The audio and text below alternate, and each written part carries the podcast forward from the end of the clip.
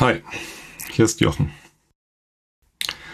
So, das wird jetzt nicht ganz einfach.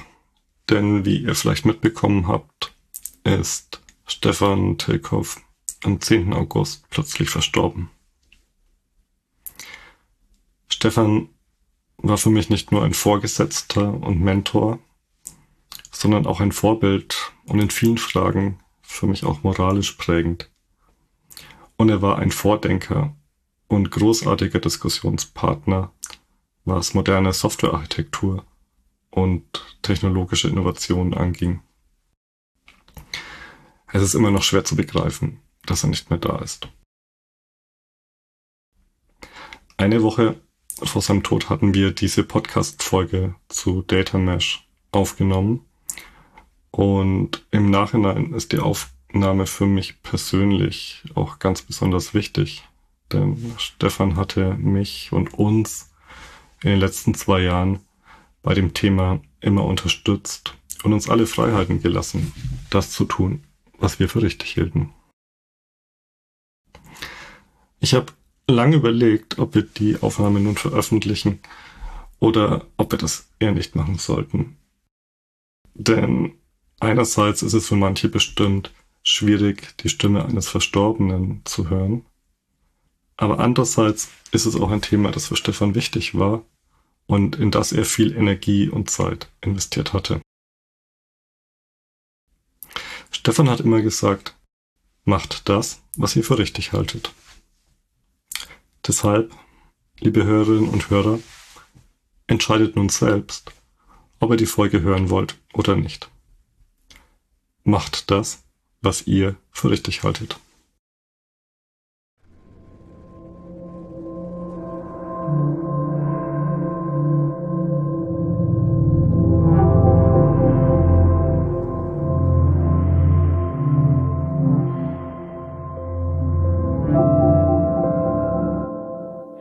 Hallo und herzlich willkommen zu einer neuen Episode des InnoQ Podcasts.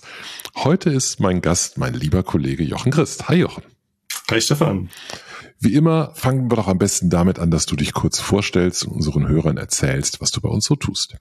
Ja, gerne. Ich bin Jochen, ich bin Berater bei der InnoQ und ich komme eigentlich aus der Softwareentwicklung, bin im Herzen Java-Entwickler, äh, habe viel Softwarearchitektur gemacht und seit zwei Jahren beschäftige ich mich intensiv mit Data Mesh.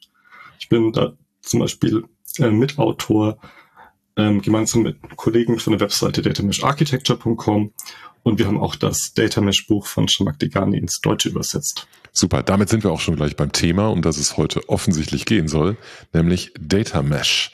Und die erste und offensichtlichste Frage ist, was um Himmels Willen ist das denn nun schon wieder?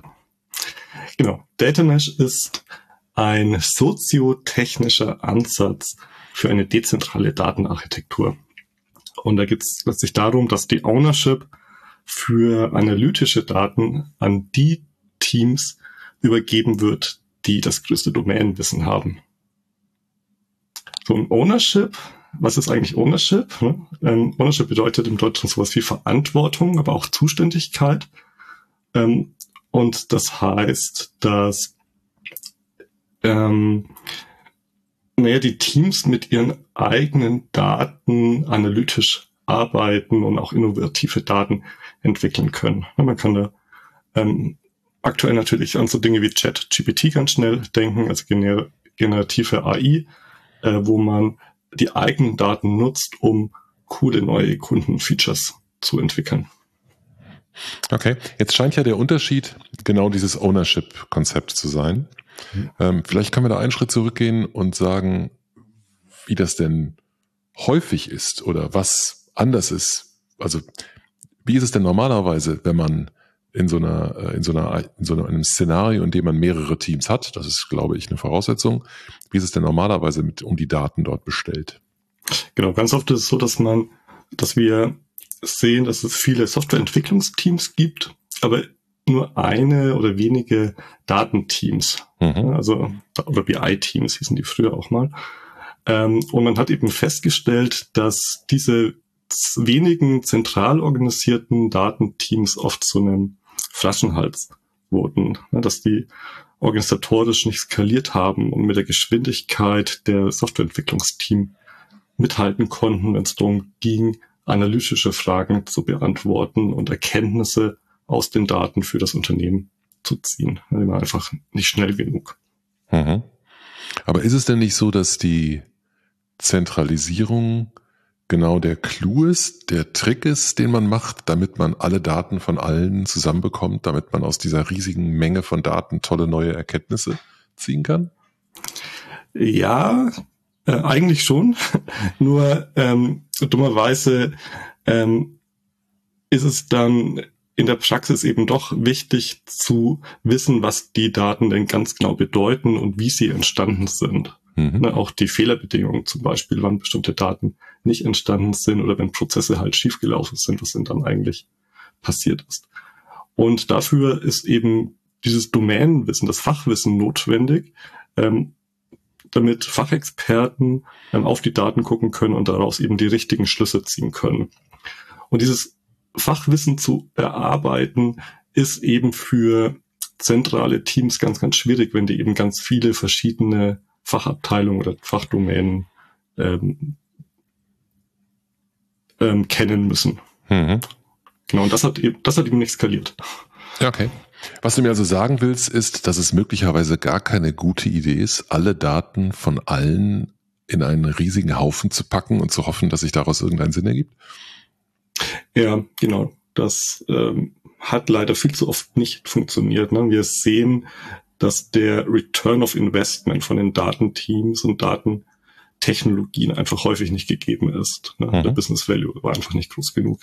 Mhm. Genau, also, der, also die Frage war natürlich extrem rhetorisch. Ne? Ich meine, das ja. haben wir, glaube ich, alle schon gesehen, dass genau das passiert. Ähm, aber es ist doch trotzdem so, dass es eine Menge spezifischer äh, Werkzeuge, spezifischer Methoden, spezifischer Ansätze gibt, die, ähm, die so ein Datenteam unterscheiden von einem normalen Softwareentwicklungsteam. Wie wird das denn adressiert in diesem Data Mesh Ansatz? Genau. Ähm, was man versucht, ist, die technische Komplexität herauszunehmen bei dem Arbeiten mit Daten. Ne? Bei mhm. zentralen Teams war das oft verknüpft, ne? also die Technologie, das Technologiewissen und das Wissen, wie man mit Daten analytisch arbeitet. Ne? Das war alles in den zentralen Teams gemeinsam zusammen. Und ähm, mit Data Mesh versucht man jetzt durch eine Self-Serve Data Plattform die ähm, technische Komplexität rauszunehmen, die eben durch eine Datenplattform bereitzustellen, so dass die ähm, Domänenteams enabled werden, ähm, einfacher mit ihren Daten zu arbeiten und diese eben in Form von Datenprodukten zum Beispiel auch anderen mhm. zur Verfügung zu stellen. Mhm, okay. Äh, dann vielleicht nehmen wir da mal die Begrifflichkeit, die sich darum so ja. etabliert hat, weil du hast jetzt schon angefangen mit dem Datenprodukt. Woraus besteht so ein Data Mesh? Welche Konzepte muss man kennen, wenn man sich damit beschäftigen möchte? Genau. Also bei Data Mesh ähm, hat Shamak Degani ähm, vor vier Jahren äh, vier Begriffe wie nicht vier Prinzipien. Äh, ich gehe mal kurz durch. Das erste Prinzip ist eben Domain Ownership. Mhm. Ähm, das zweite ist Data as a Product. Das dritte Prinzip ist die Self-Serve Data Platform. Und das vierte Prinzip ist die Federated Computational Governance. Mhm. Ja, und ähm, ja, diese vier Prinzipien zusammen sind so die Kerndefinition von, von dem Data Mesh. Mhm. Ähm, und die muss man letztlich auch immer gemeinsam ähm, einführen ähm, wenn man das machen möchte. Man kann sich nur, nicht nur einzelne Prinzipien herauspicken, sondern diese vier Prinzipien ergänzen sich eben mhm. sehr, sehr ähm, gegenseitig. Mhm. Okay, wenn wir die der Reihe nach durchgehen und mit der Domain ja. Ownership anfangen, ist das die gleiche Domain, die wir auch bei Domain Driven Design sehen, oder ist das was anderes, wovon wir hier sprechen? Ja, das ist im Wesentlichen äh, die gleiche Domain. Ja. Ähm, man unterscheidet äh, dann noch ein bisschen in Source Aligned und äh, Consumer Aligned Domain oder Domain-Daten ja, Source Aligned, ähm, bezieht sich wirklich auf die Domänen auf der technischen Ebene, auch auf der Systemebene an, also da, wo Daten anfallen. Ähm, ne, und im Domain-Driven Design versucht man eben diese Domänen zum Beispiel entlang einer äh, Wertschöpfungskette oder der Customer Journey zu schneiden. Mhm. Das sind genau die Domänen, die wir im ähm, Data Mesh auch sehen auf der Source-Aligned-Ebene. Aber äh, Data Mesh erkennt eben auch sehr stark die Nutzersicht an, also zum Beispiel äh, Managementfunktionen oder übergreifende Prozesse im Unternehmen, hm. ähm, die Daten aus verschiedenen Source-Domänen benötigen, um dann übergreifende Auswertung zu machen. Ähm, mhm. Und das, das, diese Domänen werden auch als Domänen ähm, gekennzeichnet, die so im Domain-Driven Design vielleicht nicht äh, mhm. so, so explizit definiert werden. Mhm. Ähm, Stelle ich mir das richtig vor, wenn ich so eine, äh, wie man sie heute, glaube ich, häufig hat, so eine moderne äh, Architektursicht habe, die eben sehr viel Wert auf autonome Teams legt, dann habe ich mhm. einen, einen Haufen von möglichst end, Ende zu Ende orientierten Fullstack Value Stream oriented bla bla Teams, also Teams, die möglichst komplett alles erledigen können, was sie brauchen, um Geschäftswert zu liefern. Und ähm, es sind die gleichen Teams, die jetzt dann eben auch eine Verantwortung haben äh, für, für ihre Daten, die da drin sind. Und ergänzt werden sie jetzt um Teams, die vielleicht gar nicht in der Hauptsache Software entwickeln, sondern eben analysieren oder, oder andere Funktionen ausführen, wozu sie diese Daten brauchen. Ist das die richtige Vorstellung? Es gibt einfach ja, zusätzlich ja, genau. zu den sieben Teams gibt es jetzt noch drei, die vielleicht äh, eher Consumer sind. Also, wie ist das so? Consumer? Oder wie hießen die Dinger? Genau, Consumer allein. Consumer ähm, allein, genau. Mhm. Okay, okay, kann ich mir vorstellen. Gut. Genau, und ähm, ich, ich glaube, das ist ein ganz wichtig oder eine ganz gute Vorstellung, ne, dass man sagt, die autonomen Teams, die wir in der Softwareentwicklung anstreben, ne, die ähm, cross-funktional sind, die Frontend-Entwicklung machen, Dev mhm. äh, Backend-Entwicklung, mhm. DevOps, ne, also Security, Security mhm. ähm, übernehmen jetzt auch äh, die Verantwortung für die für die Daten, für analytische Daten. Mhm. Okay. Ist das der Teil, der das Ganze auch zu einem soziotechnischen Ansatz macht? Ja, genau. Also es geht ganz, ganz stark eben um das Thema, ähm, welche Teams übernehmen welche Verantwortung ähm, für welche Daten. Mhm. Ähm, na, und ähm, ich, genau, das würde ich sagen. Ne? Das ist okay. das, das, das Kernprinzip. Eben ergänzt durch ähm, Teams, ähm, die Supporting sind, also mhm. zum Beispiel ein Datenplattform-Team oder ein mhm. Governance-Gruppe oder ein Enabling-Team, äh, die diesen Domain-Teams, äh, in Team-Topologies heißen die Stream-Aligned-Teams, mhm. einfach ähm, zuarbeiten, sie unterstützen, damit sie eben ähm, effizient äh, mhm. Software und äh, neue Features liefern können. Mhm. Es ist interessant zu sehen, wie die Gedanken alle ineinander greifen. Ne? Also du hast ja gerade mhm. Team Topologies schon erwähnt, verlinkt man natürlich auch. Das ist ein Buch für die Hörer und Hörerinnen, die das nicht kennen, in dem sehr viel über so einen Team-First-Ansatz gesprochen wird, passt irgendwie ganz schön mit Domain-Driven Design und mit Data Mesh zusammen und mit anderen Strömungen im Moment. Okay. Ähm, bedeutet das auch, dass ein Data Mesh, weil du hast das gerade ja gesagt, du hast ja gerade gesagt, ich kann mir nicht einzelne der Prinzipien rauspicken, mhm. sondern die gehören schon alle zusammen. Bedeutet das, dass Data Mesh nur ein guter Ansatz ist für Leute, die solche separaten autonomen Teams für eine gute Idee halten und das verfolgen? Vermutlich ja.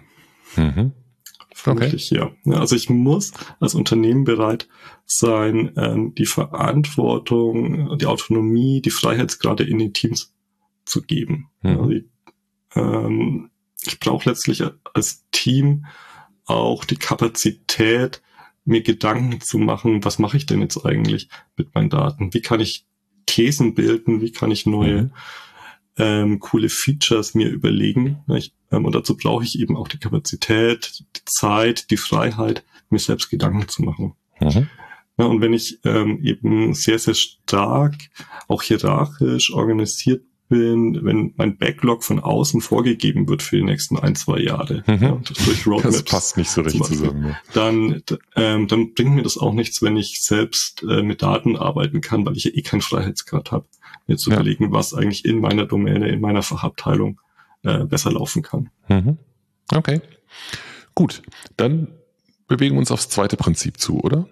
Und genau, das zweite Prinzip, Data as a Product. Mhm. Datenprodukte. Mhm. Ja, ist nicht das gleiche, ne? Ah, Data as okay. a Product und Datenprodukt. Ähm, okay. Genau, also erstmal das Prinzip, Data as a Product, ähm, da kommt letztlich das ähm, äh, der, äh, die Gedanken aus Product Thinking rein, die wir natürlich in der Softwareentwicklung auch kennen, ne? Softwareprodukte mhm. bauen, nicht mehr Projekte bauen, ähm, und auf die Datenwelt angewendet, ähm, bedeutet das eben Daten so aufbereiten, dass andere Nutzer meine Daten gerne nutzen mhm. ähm, und auch eine Chance haben, sie zu verstehen. Also Stichwort Dokumentation, Schnittstellenbeschreibung, mhm. ähm, vielleicht auch so ein Tutorial, ne, wenn man so ein Terabyteweise Daten hat in verschiedenen Tabellen, dass man ähm, den Nutzer auch eine Hilfestellung gibt, so ein Tutorial, äh, wo denn die spannenden Daten vielleicht liegen und wie man sie eben mhm. sinnvoll auch ähm, aufbereiten, aggregieren mhm. kann. Also die, na, dieses wirklich consumer-centric Thinking, ähm, mhm. Aufbereitung an Daten. Ähm, na, das ist sicherlich das Kernpunkt an Data as a Product als Prinzip. Okay, das ist so ähnlich, wie ich mir überlege, wie ich ein zum Beispiel ein schönes User-Interface baue mhm. oder vielleicht ein elegantes API designe. So ähnlich mhm. überlege ich mir jetzt, wie ich ein schönes Datenprodukt, also schön klingt jetzt so rein ästhetisch, so meine ich das nicht, ein gutes Datenprodukt. Schon jetzt habe ich wieder das Wort benutzt, ne? Wie ich meine Daten als Produkt gut äh, wie ein Produkt gut aufbereite. Okay, das kann ich verstehen. Warum jetzt dieser Unterschied zwischen Datenprodukt und Daten als Produkt? Ja, genau. Ähm, der Begriff Datenprodukt hat sich auch etabliert und der meint aber eher die technische Sicht, äh, wie ich Daten aufbereite. Also das ist mhm. eher vergleichbar mit so einem Microservice oder Self-Contained System mhm. in der Datenwelt. Äh, also eher eine logische Einheit um einen Bounded Kontext oder um eine bestimmte ähm, Dateneinheit, die für sich ähm, wertvoll ist und Sinn ergibt. Ähm, und dieses Datenprodukt ähm, enthält dann eben auch alle Funktionen, die ich brauche, um diese Daten meinen Kunden oder meinen Nutzern zur Verfügung zu stellen. Ähm, und also so Dinge wie ähm, Transformationslogik, ähm, so Dinge wie Dokumentation, natürlich Datenspeicher, ähm, ne, interne Tabellen, aber eben auch Schnittstellen, Beschreibungen meiner Output-Ports, ähm, die eben ganz klar die, ja, die Schnittstelle, die API beschreiben, wie auf mhm. die Daten zugegriffen werden kann. Auch so mhm. Dinge wie Berechtigung werden in dem Datenprodukt definiert und eben durch die Datenplattform dann ausgeführt und implementiert. Also stelle ich mir das richtig vor, dass ich, wenn ich als Team diesem Ansatz Data as a Product folge, dann baue ich als Ergebnis vielleicht ein oder mehrere Datenprodukte. Ja, genau. Okay. Ja. Okay.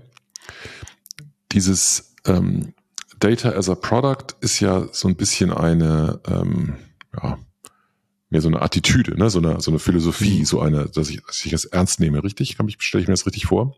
Ja, ist auf jeden dann, Fall. Mhm. Okay. Ähm, dann fehlt ja irgendwie die als nächste Stufe sozusagen die konkrete Umsetzung. Und das ist, bringt uns wahrscheinlich zu dem nächsten Prinzip. Genau, die, ne, die konkrete Umsetzung sind dann die Datenprodukte. Mhm. Und damit die aber äh, möglichst einheitlich und auch kompatibel sind. Mhm. Ich möchte die Daten ja eben dann auch doch wieder verknüpfen, auch ähm, domainübergreifend verknüpfen. Ähm, Gibt es dann das dritte Prinzip, die Salesforce Data Plattform, mhm. die eben die ähm, notwendigen Capabilities ähm, zur Verfügung stellt, um so ein Datenprodukt zu entwickeln, ähm, zu deployen und zu überwachen. Mhm. Und ist es jetzt so wie bei einem, weiß ich auch nicht, was haben wir früher gehypt, wie bei einem ESB oder so, dass ich jetzt ein, eine, eine, eine Centralized Data Mesh Engine brauche? Oder ist das was, was ich schon habe? Oder was ich, was, was benutze ich da als Plattform? Ähm, genau, es gibt keine Data Mesh Plattform heute. Mhm. Ne? Ähm, mhm. Wir verwenden in der Plattform eigentlich die klassischen Datentechnologien, also Data Warehouse und, oder Data Lake. Okay ähm, Technologien. Ähm, aber wir kapseln sie stärker. Ne? Wir mhm. ähm, ne, führen äh, Information Hiding ein zum Beispiel. Äh, ne, Was ganz revolutionär neu ist. Wer hat sich das nur hm. ausgedacht? Nee, in der Datenwelt ist das tatsächlich nicht so verbreitet. Ich weiß, ja. Ich bin bewusst. Ja, ähm, genau, aber ähm, also wir, wir nutzen eben die bestehenden Datentechnologien. Ähm, Cloud-Anbieter helfen natürlich, weil ich da sehr viel einfacher skalieren kann und auch eben mhm. Self, per Self-Service äh, Funktionen hinzufügen kann. Ähm, ja, genau. Und das stelle ich eben als Plattform-Team meinen meinen Softwareentwicklungsteams mhm. zur Verfügung. Ähm, na, häufig kommt schon in Richtung Governance eben anhand äh, gemeinsam vereinbarter Standards, dass man sagt, hey, lasst uns doch alle Technologie A, B oder C verwenden. Was, was wäre denn so ein Beispiel? Was, was, was muss ich mir vorstellen? Was wäre eine Technologie dafür? Ja, also typische Technologien, die wir sehen, sind zum Beispiel ähm, Google BigQuery als mhm. Cloud ähm, Data Warehouse oder ähm, in ähm, Amazon sind wir oft AWS S3 einfach, also S3 Buckets, wo mhm. Dateien abgespeichert werden und über eine Distributed Query Engine äh, wie AWS Asina dann mhm. auch ähm, zugegriffen wird. Mhm. Andere typische Anbieter sind noch Snowflake und Databricks. Mhm. Ich glaube, es sind okay. die großen. Und das sind natürlich aber die gleichen Anbieter, die man auch benutzen würde, wenn man einen dieser anderen Ansätze fährt, was ja das ist, was du gerade gesagt hast. Das sind nicht andere ja. Tools, die wir benutzen, das sind Tools, die wir anders benutzen in diesem Ansatz. Genau, ich glaube, das ist ganz wichtig. Ne? Also Data Mesh mhm. ist keine neue Datentechnologie, ne, sondern mhm. nur ein anderer Ansatz, wie ich ähm, mit Daten umgehe und wer die Verantwortung und Zuständigkeiten für Daten übernimmt. Mhm. Das passt ganz gut zu meiner, meinem Bild, dass das Ganze praktisch ja als, als Synthese entstanden ist aus dieser Autonomiebewegung, die man ja seit einigen Jahren hat, und der Weiterentwicklung der Datentechnologien in Richtung Cloud. Also irgendwie ist das jetzt die, man, man hätte das früher nicht, man hätte früher nicht jedem Team eine eigene Data Warehouse Installation verpasst. Mhm. Das ist irgendwie keine, ist nie eine Option gewesen. Aber auf einmal kann man sowas tun, weil das letztendlich ja nur bedeutet, dass sie Accounts bekommen, mit denen sie auf die Cloud-Dienste zugreifen können. Ist das eine richtige Annahme? Also ist, bedeutet Data Mesh in der Konsequenz automatisch eigentlich immer Cloud? Meistens ja. Ne? Also mhm. Ne, wir, wir haben ein Kundenprojekt, ähm, wo es auch on-prem funktioniert und mhm. da nutzen wir halt die ähm, Open Source Alternativen, die jetzt zum Beispiel auch in dem AWS Stack mhm. verwendet werden. Mhm. Okay, das ist dann praktisch wie eine Private Cloud oder so, die ich. Wie eine Private Cloud, ja. Ja, ja, sicher. Genau, ja. Aber, aber durch die Self-Serve Data Plattform, ne, die dann natürlich mehr leisten muss, ähm, mhm. habe ich dann aber letztlich auch wieder diese Self-Serve Funktionalitäten. Mhm. Ja. Okay. Ist das nicht eine enorme Lernkurve für die Teams, weil die auf einmal okay zusätzlich zu dem anderen Mist, den sie auch schon gerade gelernt haben, müssen sie jetzt auch noch wissen, wie man diese Datenwerkzeuge benutzt? Ja, das ist so. Mhm. Auf jeden Fall. Also man muss ähm, jetzt eben noch einen weiteren Stack, ne, diesen Datenstack, ähm, verstehen.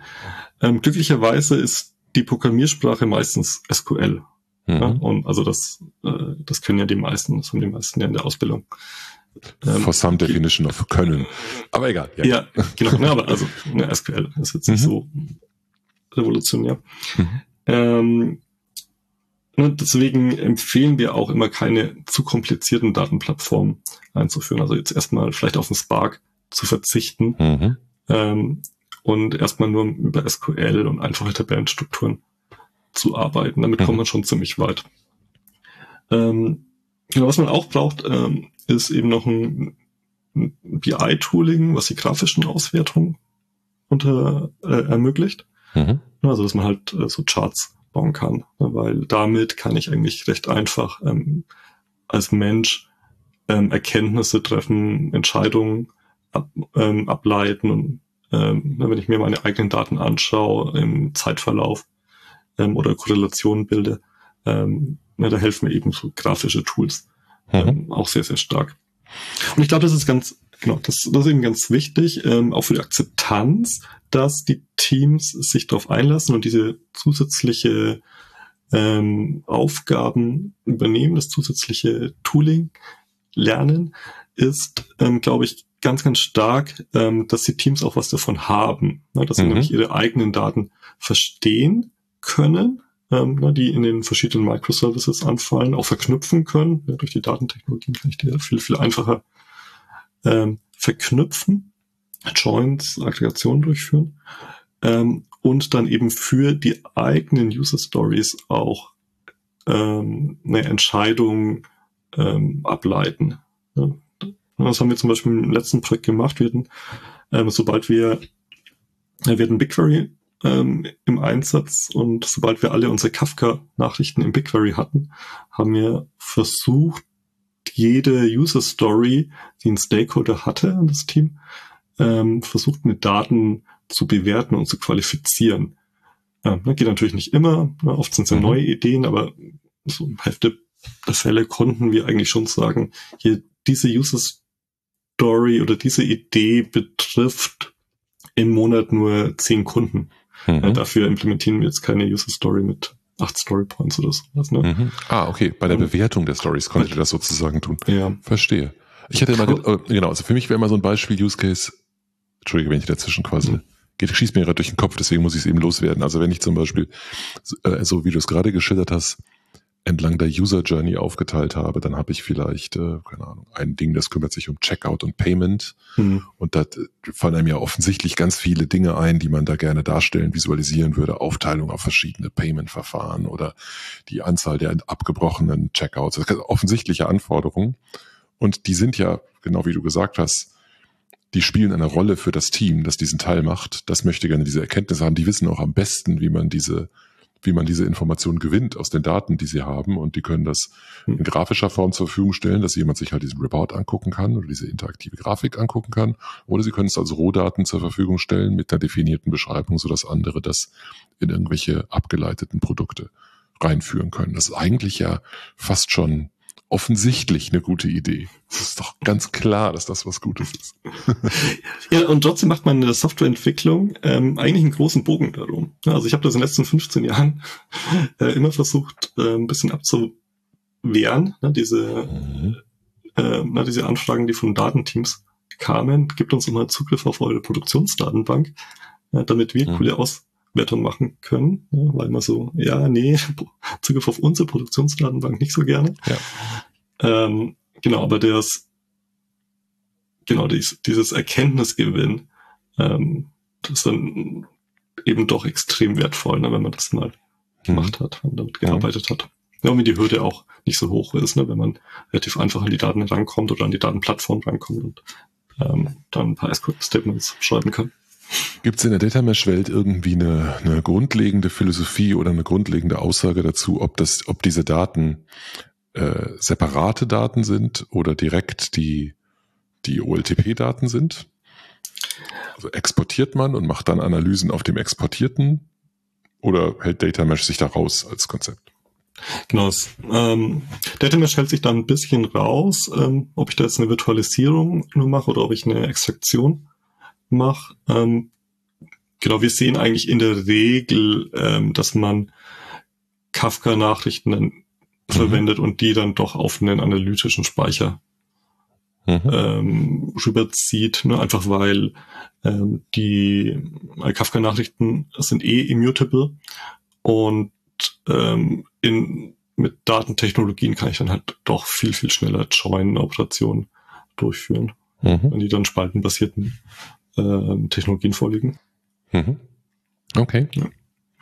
Genau, und äh, vielleicht auch noch, ähm, was auch noch dazu kommt, ähm, gerade in den ähm, quellsystemnahen Datenprodukten, ähm, ein Problem, womit ähm, die zentralen Teams ja immer kämpfen mussten, war so die äh, das Cleaning von Daten. Also so Dinge, wenn es Schemaänderungen gab oder technische Probleme und Daten sind mhm. mehrfach drin. Ähm, und, und dieses Cleaning, dieses Aufbereitung von Daten, das ist etwas, was man eben auch in den Domain-Teams verankert, dass man sagt, hey, ähm, mal wieder ein Stichwort Data as a Product, bereitet doch eure Daten so auf, dass andere sie, sie gerne verwenden. Mhm. Ich denke, es beginnt wie immer bei solchen Dingen dann damit, dass man sie selbst gerne verwenden möchte. Wenn man es immer nur für andere tut, kommt nur Murks dabei raus. Wenn man selber der eigene Kunde ist, Dogfooding machen muss, dann fühlt sich das ganz anders an. Mhm. Gibt es ähm, analog, äh, wie bei anderen Dingen, gibt es Standards zur Beschreibung, auf die man zurückgreifen kann? Ähm, ja, das hat uns auch überrascht.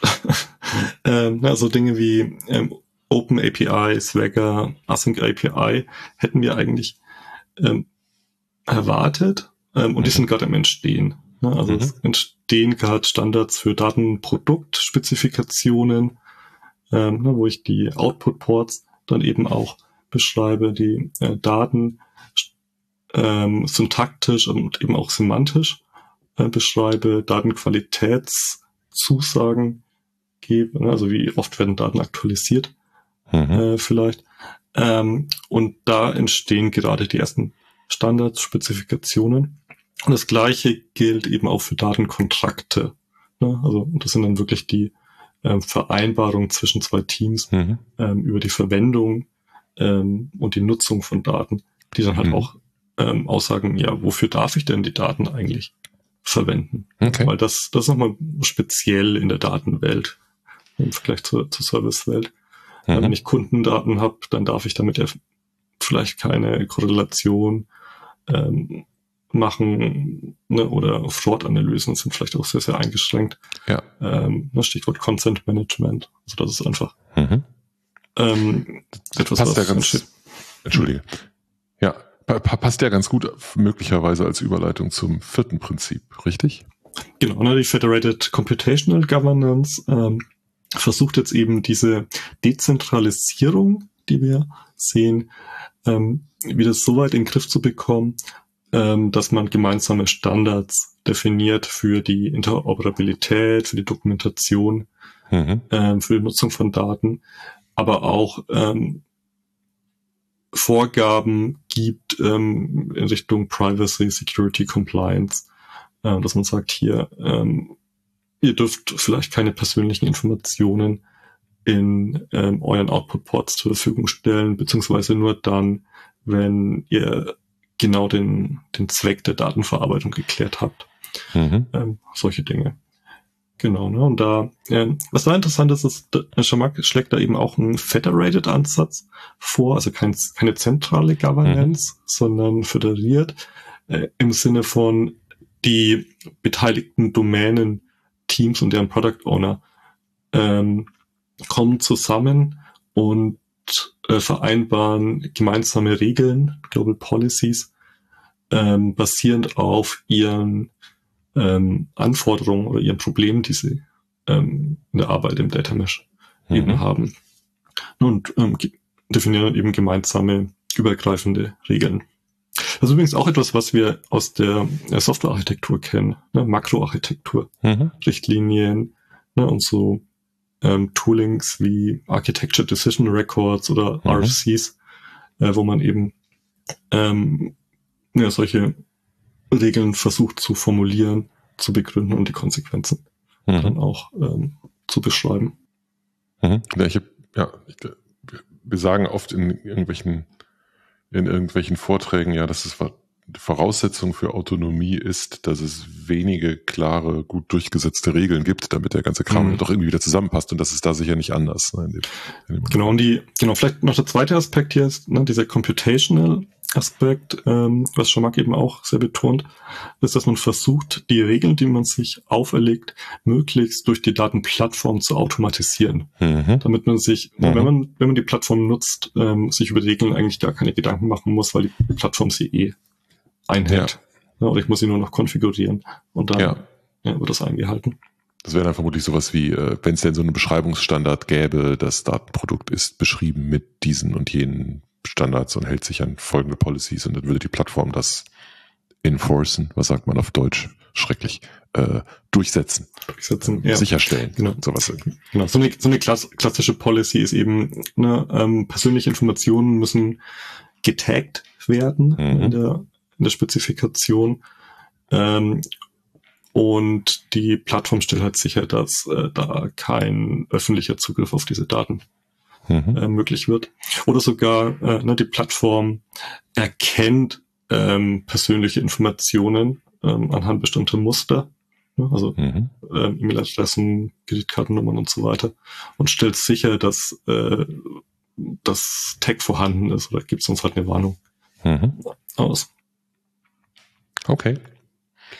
Ähm, das Ganze ist ein überaus großes Thema. Ich glaube, wir könnten äh, problemlos jetzt die drei Stunden Variante und die zwölf Stunden Variante, die drei Tage Variante der mhm. Diskussion aufnehmen. Das tun wir nicht, sondern wir verlinken auf ganz viele. Kannst du vielleicht ein bisschen sagen, was wir so verlinken werden, wo man starten könnte, wenn man sich mit dem Thema beschäftigen möchte?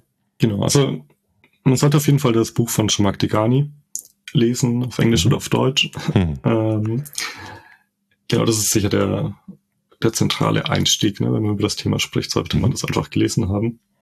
Dann äh, würde ich nochmal auf unsere Webseite, die datamesharchitecture.com, verweisen, wo wir dann eben auch ein bisschen stärker aus der ähm, Engineering-Brille auf das Thema gucken, mhm. auf verschiedene Tech-Stacks ähm, vorstellen, ähm, die wir sehen bei unseren Kunden. Und ja, wer noch mehr wissen möchte, na, wir bieten auch ein Zweitagestraining bei Socratory mhm. zu Data Mesh an. Vielleicht ist es auch für jemanden interessant. Und einen kurzen Plug müssen wir auch noch machen, weil wir haben tatsächlich, oder ihr habt ja tatsächlich ausnahmsweise mal sowas wie ein Produkt entwickelt. Das müssen wir zumindest ja. noch kurz in den Werbeblock aufnehmen. Den Data Mesh Manager. Willst du dazu auch noch 30 Sekunden was sagen? Ja, genau. Ähm, also in unseren Beratungsprojekten haben wir immer wieder festgestellt, dass einfach ein gutes Tooling für die Verwaltung von Datenprodukten in dem Data Mesh fehlt.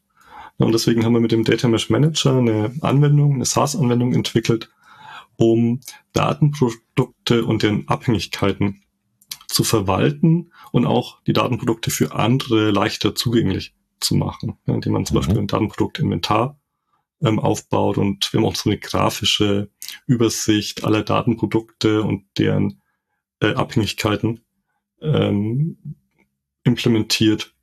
Ja, und die Dokumentation der Datenprodukte, der Output-Ports, der Schema, auch mit Beispieldaten, ist dann eben sichtbar.